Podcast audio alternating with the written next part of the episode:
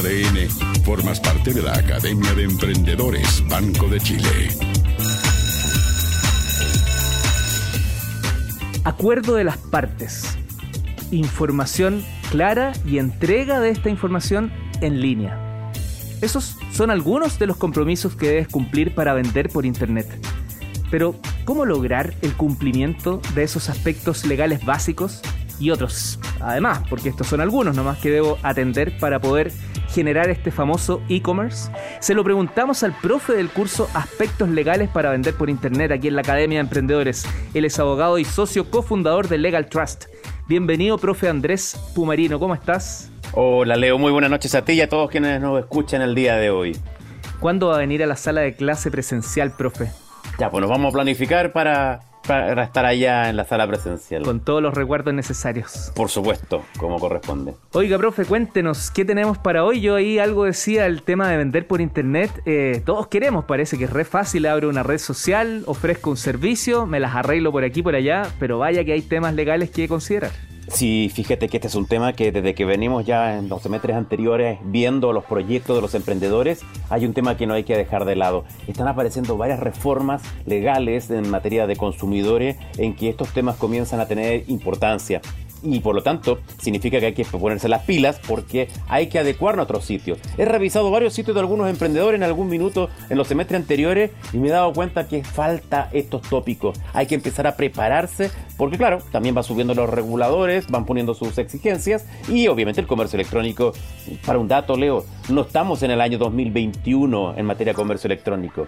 Estamos en proyecciones de que se esperaban para el 2028 eh, a nivel nacional. En Estados Unidos 2030. Entonces, ¿qué significa? Que esto explotó con la pandemia, pero también eh, las obligaciones que tienen los emprendedores que están vendiendo. Y no es simplemente hay que tener un sitio web, sino que hay que cumplir con algunas de las condiciones. Y tú muy bien ya estabas enunciando algunas de esas variables básicas que hay que tener en cuenta al minuto de eh, mantener, abrir y comenzar a vender por Internet. Revisémoslas pues, porque además son muy importantes para todo aquel que está mirando, quizás no desde el inicio, pero en algún momento hay otros cursos acá en la Academia de Emprendedores vinculados a, una mirada más global. Y en ese sentido puedes aquí un poquito pasar sin cumplir tanto la ley por ahora, pero, pero si lo que quieres es tener un negocio global, tienes que adquirir la cultura de inmediato.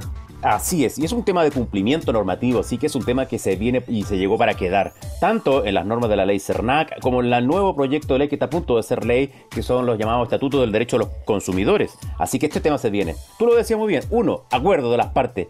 Si yo voy a comprar un producto por internet, debo manifestar un consentimiento.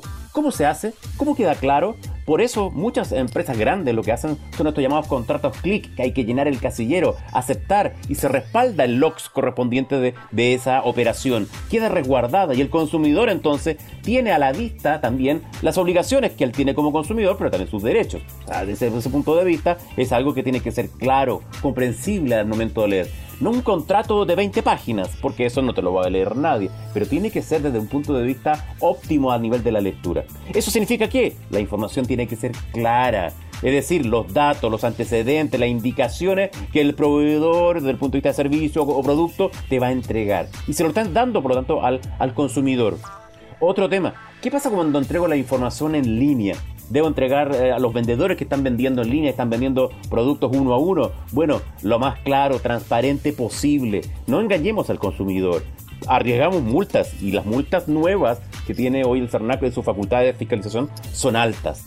Ahora, bien, ¿cómo se perfecciona esto, del consentimiento, esto que me habla el abogado? ¿Cómo estar enredado? ¿Cómo se puede hacer? Fácil. Antes de que se realice el pago en el sitio web, coloca tus términos ¿Qué se hace con la devolución del producto si no me gustó, si me quedó chico, o si llega en mal estado?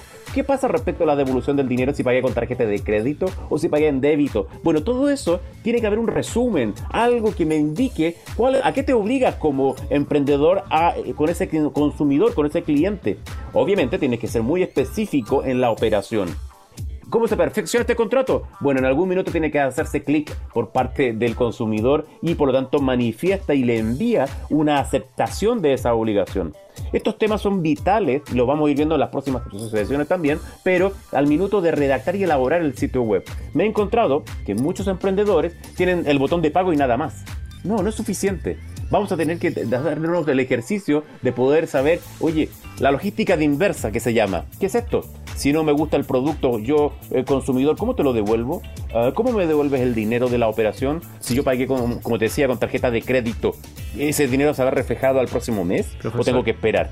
Y esos son problemas que a los emprendedores les hace dolor de cabeza. Los que están temblando y cuestionándose todo mientras haces tu clase son aquellos que, que ponen un, un avisito pequeño que dice eh, aquí está mi cuenta corriente, traspásame. claro, y ahí es un tema desde el punto de vista de saber, ok, se te traspasa, o si incluso haces la operación con alguno de los medios o canales de pago que, que hay, están apareciendo hartos hoy, con estos sistemas ya de operaciones de medio pago electrónico. Eh, bueno, ¿y cómo opero la reversa de ese pago? ¿Y cuánto tiempo va a esperar entonces el consumidor para que le devolvamos su dinero? Esos problemas, cuando no son resueltos, escalan y se transforman luego en una bomba de tiempo, porque te va a traer un dolor de cabeza. Afecta tu reputación como emprendedor, afecta también tu relación con tus consumidores, tu imagen que es muy difícil de poder mantener. La imagen lo es todo en el mundo hoy del comercio electrónico, porque un mal resultado es un mal comentario que obviamente la gente no va a volver a repetir y, eh, y además, ¿qué ocurre? Lo transmite a otros, a terceros en el ecosistema de Internet. Y eso hace entonces que obviamente tu reputación tiende a bajar. El desafío entonces es estar preparado para este nuevo entorno y obviamente darte el, minuto o el tiempo de levantar, bueno, ¿a qué me obligo yo como eh, proveedor, vendedor de productos, de servicios por Internet? Y ese consumidor, ¿qué espera de mí? Un tiempo de respuesta. Esos tipos de respuestas son vitales porque va a marcar obviamente una calidad de, atención, de servicio y obviamente eh, oportuna. Pero eso tenemos que ir haciéndolo a lo largo de estas operaciones de comercio electrónico que haces en, el, en, tu portal o en tu sitio web correspondiente. Profesor, eh, estamos conversando con el profesor Andrés Pumarino. Él está dictando la clase de aspectos legales para vender, comprar por Internet. Em, profesor Pumarino, algunas preguntas que, anoté para no interrumpirte. En, la primera parte, en el acuerdo de las partes, cuando, cuando dices que hay que dejar clarito los temas, y, me, imagino que te refieres al cuadrado donde tú dices eh, acepto el haber leído los términos y condiciones y otros elementos más. La verdad, uno no, no, siempre los lee, voy a hablar por mí, yo no siempre los leo, tampoco es que nunca los lea, pero como bien dices tú, cuando son 20 páginas, la invitación a no leer eh, eh, eh, es una gran invitación, difícil de rechazar. Pero quería ir a, otro punto asociado a eso. De repente hay sitios web, y cada vez son más, que tienen 7, 8, 10 cuadritos que tengo que ponerle ok, y de repente me pierdo entre, entre lo que estoy aceptando y estas famosas cookies. Correcto. Bueno, este es un tema que se va a venir cada vez más con mayor fuerza a nivel de lo que eh, Chile va a tener que ir adaptándose en el entorno de la economía digital. Tenemos que ir adaptando en materia de protección de datos. Muy bien lo dices tú en relación al respeto al tema de los cookies. ¿Qué son las cookies? Las cookies son un software que yo permito que desde una mm, página web se descargue esa información en ese software, se descargue en mi computadora y comience a informarles a los dueños de esa página web cómo navego a qué sitio web entro o eh, cómo navego en su sitio web. Y esa información la utilizan ellos para sus fines personales o incluso para venderlos o revenderlos a los que se llaman los data broken ¿Quiénes son los data broken? Empresas que te compran datos y que eh, reúnen, juntan toda esta información masiva, obviamente, y luego la procesan y la tratan y la venden a terceros. Esto se usa con las redes sociales, se usa también a nivel también materia de retail o de comercio electrónico. ¿Para qué? Porque quieren saber cada vez más de hoy como tú como consumidor. Es lo que se llama la hipersegmentación. Llegar a saber qué edad, qué navegas, qué compras, cómo pagas. Toda esa información es vital, pero dice relación con el tema de los datos. ¿Hasta dónde estamos dispuestos a entregar información nuestra, de nuestras operaciones? Por eso muchos incluso abren eh, ciertas páginas web en ciertas operaciones desde los sitios de navegación incógnita. Ahora, de esa manera no te pueden hacer trazabilidad de tu operación. Ahora, como todo, parte con una mirada más bien positiva, me imagino, y desde la vereda del emprendedor, el solicitar cookies eh, eh, puede permitirle entender un poco cuál es el consumidor que está al otro lado, cuáles son sus costumbres. Em, y no tener que usar o no necesariamente está pensando en usar esa información para algo negativo. Totalmente. No estoy hablando del punto de vista que sea negativo, sino del punto de vista del resguardo de las reglas del juego. Si vamos a hablar de cookies, si vas a, me vas a descargar algún software en mi computadora, infórmame, avísame, dime o dame la opción, como esto ocurre en Europa, como ya está ocurriendo en California, como ocurre por aquí al lado en Argentina, también en Perú o en Colombia. Es decir, infórmame si se va a descargar alguna cookie. Chile se ha ido quedando atrás en esta materia de protección de datos y, ojo, se aprobó hace ya unas semanas en el Congreso una ley que le da facultades en materia de consumo al CERNAC para, para fiscalizar el cumplimiento de la protección de datos personales. ¿Cómo? Sí, el CERNAC va a tener facultad, artículo 15 bis de los nuevos estatutos del derecho del consumidor, de poder fiscalizar a las empresas, pequeñas, medianas o grandes, el cumplimiento del respeto y protección de datos personales. ¿Qué va a significar eso? Bueno, el CERNAC va a tener que clarificarnos qué es lo que nos va a pedir a nivel de emprendimiento, qué va a tener una página web, qué no debe contener una página web ya no estamos en el 2021, estamos en el 2028 o 2029 y nuestro país está jugando no en la los top 10 a nivel latinoamericano. Estamos jugando la medianía baja de la tabla. Nuestro legislador no ha avanzado mucho en la regulación de la protección de datos, y este es un tema que está al debe, salvo temas parche como los que te comentaba en tema de CERNAC.